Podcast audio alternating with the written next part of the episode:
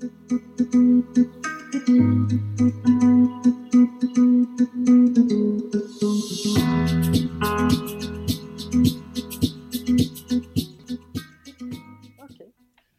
Marie-Hélène, bienvenue sur euh, de. Euh, je te remercie d'avoir euh, participé en donnant un peu ton temps pour pouvoir euh, témoigner dans quels sont un petit peu nos petits instants de solitude ou dans ce rôle d'animateur de co-développement et pouvoir nous en parler? Alors, moi, ça me fait plaisir de participer parce que le co-développement, c'est une des méthodologies qui me tient le plus à cœur dans, dans mon parcours d'accompagnatrice et de coach. Euh, je l'ai découvert il y a dix ans et j'ai été très fière d'être la première certifiée dans, dans l'école qui m'a formée, qui était une école avec une couleur gestaltiste, mais qui rejoint bien euh, la philosophie et, la méthodologie de Payette et Champagne. Et euh, j'ai pu le mettre en pratique très rapidement à l'endroit où j'étais. À l'époque, j'étais coach interne dans une grande institution éducative.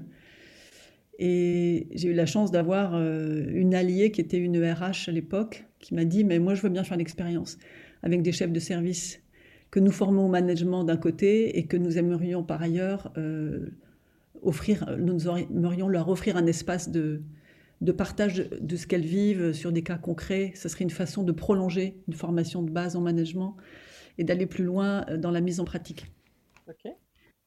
Et donc j'ai fait ça avec un collègue. On était très, très content de pouvoir mettre ça en place pendant, ça a duré deux ans, jusqu'à ce que je décide moi-même de, de devenir euh, coach à l'extérieur d'une structure et non plus à l'intérieur.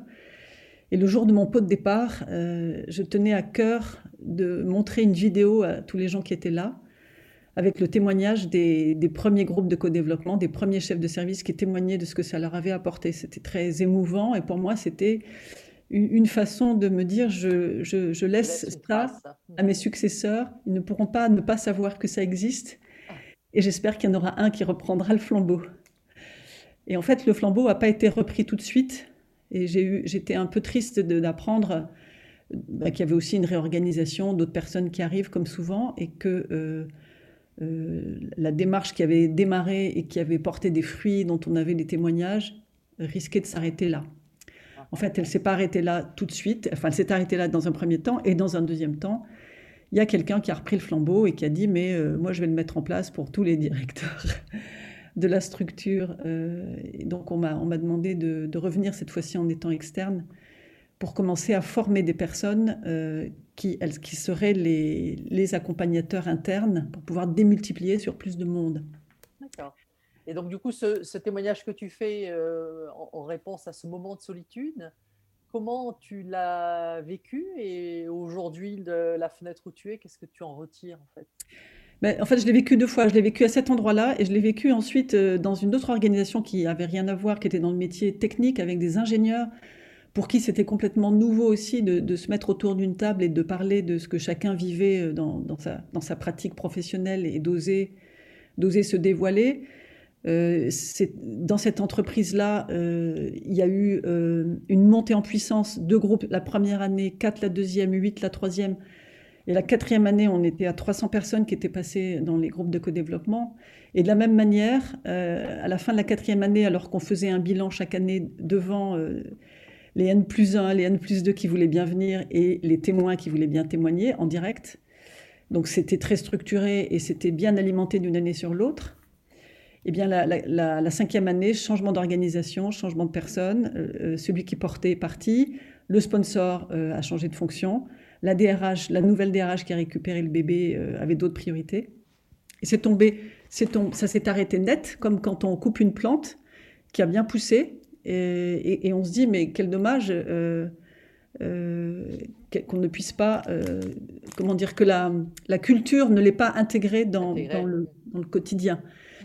Et, j'ai revu un peu plus tard l'ancien sponsor dans cette entreprise pour un coaching individuel qui m'a dit ben oui, vous savez, et puis depuis qu'on a été euh, fusionné avec les Américains, ben euh, tous ces trucs-là qu'on avait mis en place, qui étaient un peu innovants, euh, n'ont plus lieu pour l'instant. En revanche, si je reviens à ma première expérience de, de, sentiment de comment dire de un peu de gâchis, ou en tout cas d'un bébé qu'on laisse, un beau bébé qu'on laisse, et, qui ne sera peut-être pas repris par dans les mains de quelqu'un. c'est pas tout à fait ce qui s'est passé finalement, puisque quelques années après, et encore aujourd'hui, tu vois, pas plus tard qu'hier, euh, j'ai été appelée par une, une RH dans une région qui m'a dit euh, voilà, on, va mettre en place des groupes de co-développement pour des chefs de service. Donc, dix ans plus tard, elle ne sait pas du tout, elle, que ça existait il y a dix ans. Mais euh, elle me dit on en a mis en place pour les directeurs, pour les adjoints et maintenant pour les chefs de service.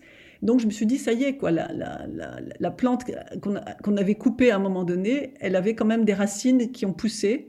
Hmm. Et, qui ont donné des racines invisibles qui étaient qui continuaient en fait. Les graines, les graines ont, porté leurs fruits avec du temps, mais quand même dix ans plus tard, c'est, on peut dire que maintenant c'est rentré dans les mœurs parce que dans cette dans, cette institution où j'interviens dans d'autres endroits, je vois bien que le co-développement fait partie maintenant de la culture. Hmm. Voilà, mais il a fallu dix ans.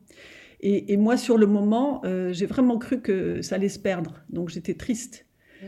Euh, et, aujourd'hui, je me dis, ben, c'est bien, il faut apprendre à lâcher prise et à dire on sème des graines quand on est pionnier. Et ensuite, il euh, faut faire confiance que quelqu'un, quelques années plus tard, va refaire pousser ces graines et, même en les démultipliant. c'est chouette de dire, ça nous apprend un peu à lâcher, ça nous ça vient nous chercher un peu sur notre humilité, en fait, euh, Complètement, oui. dans un processus d'accompagnement et en même temps à faire confiance dans ce qui va se passer euh, après. Euh, c'est des beaux exemples d'accompagnement, Marie-Hélène. Ce que, ce que j'ai, oublié de dire tout à l'heure, c'est que pourquoi c'était une, enfin c'était la méthodologie que je trouvais la plus, comment dire la, c'est ma préférée parce que elle réunit, elle réunit tout ce qui est, tout ce qui a du sens pour moi, c'est-à-dire une posture de facilitateur qui n'est pas une posture de sachant, mais quand même qui soutient de façon très attentive, avec une grande écoute, euh, ce qui est partagé dans le groupe et qui de temps en temps, euh, par dose homéopathique, peut, peut apporter un éclairage complémentaire. Voilà, mais c'est n'est pas le premier.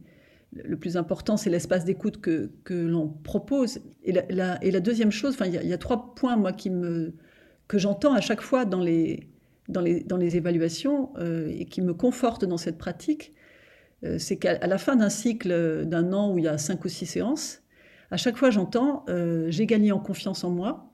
Chacun me dit ça. J'ai des, des pairs sur qui je peux m'appuyer. Je, peux m'appuyer. Il y a de l'entraide vraiment dans notre groupe. C'est de la vraie entraide. C'est pas du discours.